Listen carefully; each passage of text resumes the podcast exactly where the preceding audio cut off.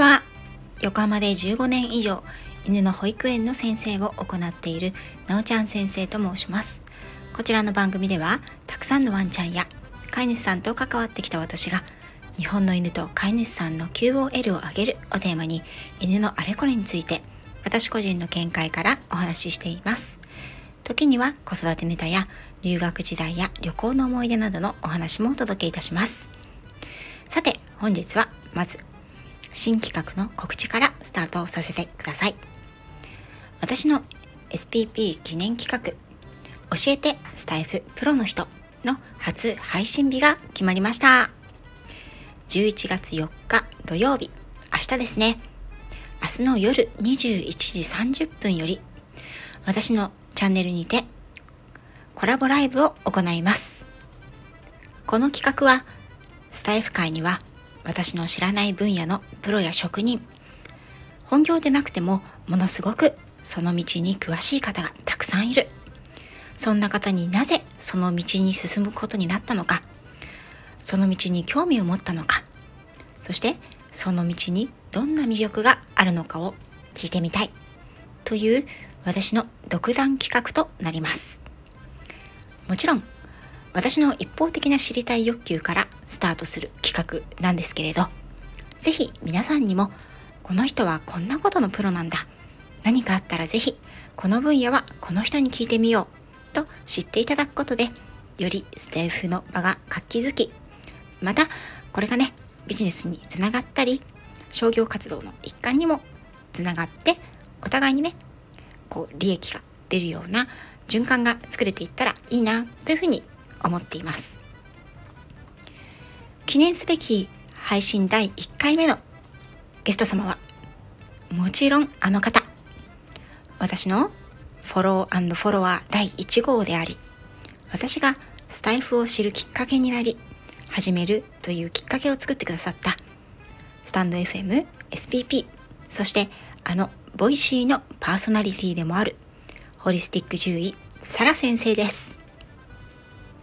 サラ先生はイギリス在住の獣医さんで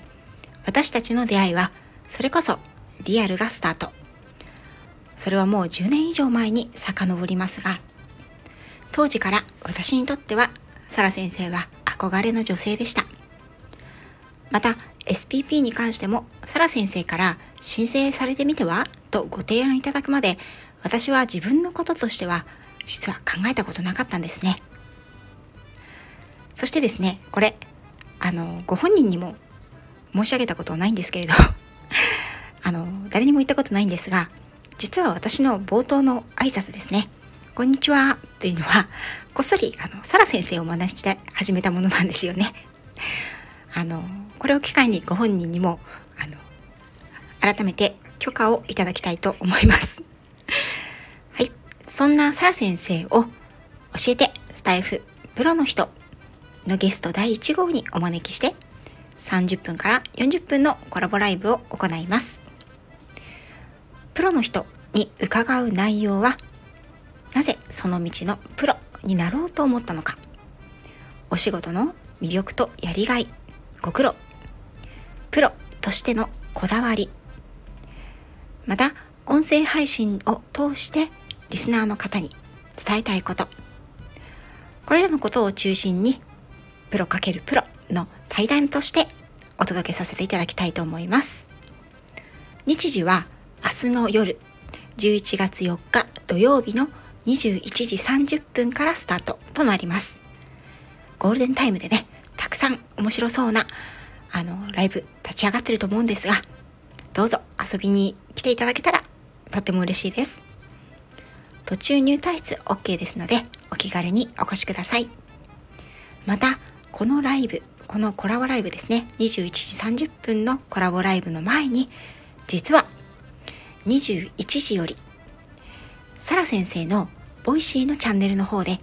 こちらは私がゲストという立場でコラボライブをさせていただきます。こちらのテーマはなおちゃん先生に聞く Kindle 本出版とスタエフ SPP 承認についてというなんともありがたいインタビュー企画になっておりますこの機会に Voicy のリスナーさんにもスタエフに興味を持っていただきたいなということで30分程度お話をさせていただく予定です。 Voicy のアカウントをお持ちの方、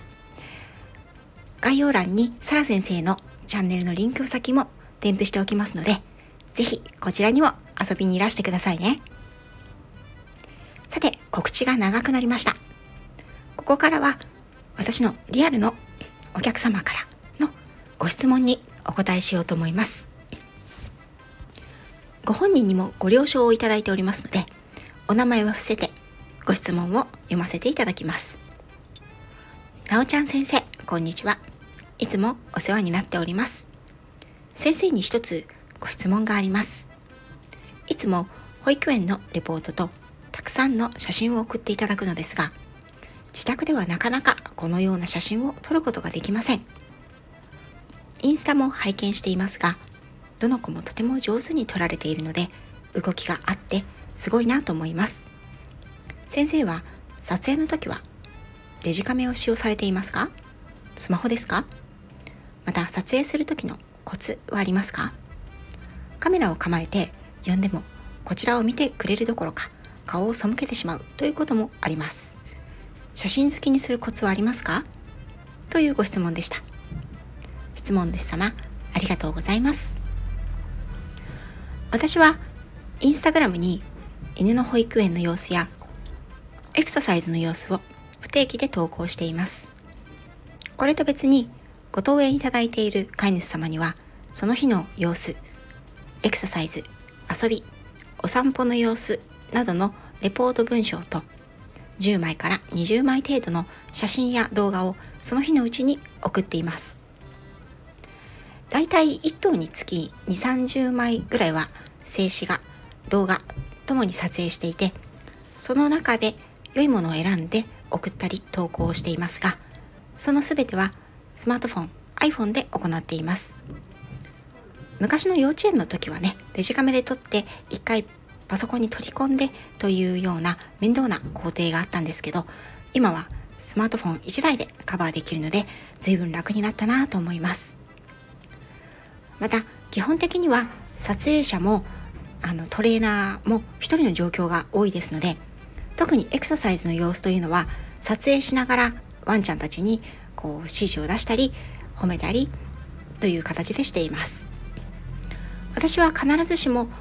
犬たちの写真を撮影することが上手ではないと思ってるんですね自分では。あのそしてもちろんプロでは全くないのでとにかく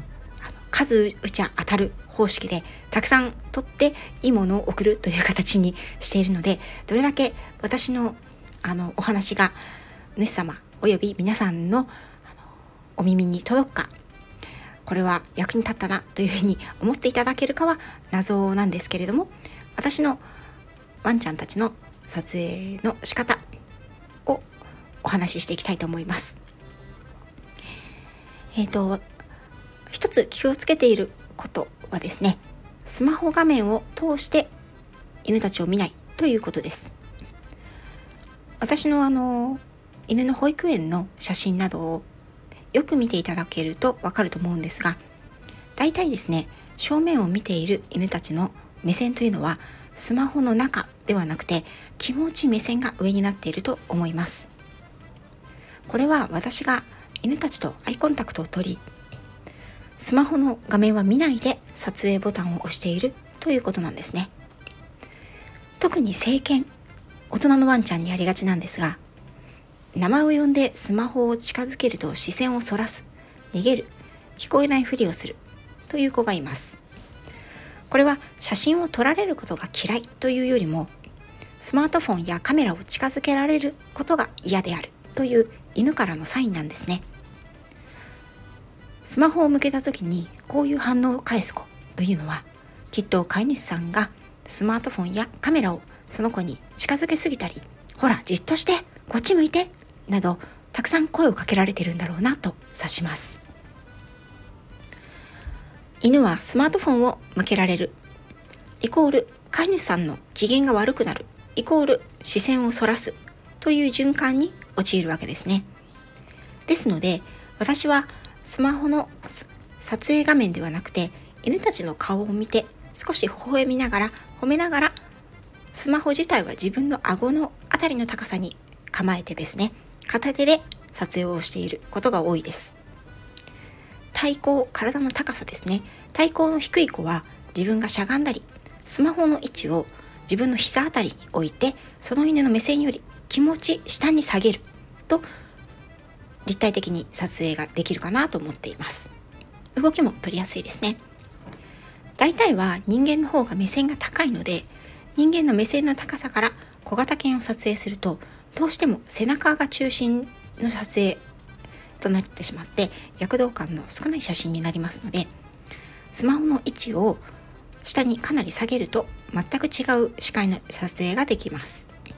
特にお散歩の時や動きがある写真の時はいいかなと思っています。またジャンプをする何かにタッチをするなどという習慣が大切な写真撮影の場合は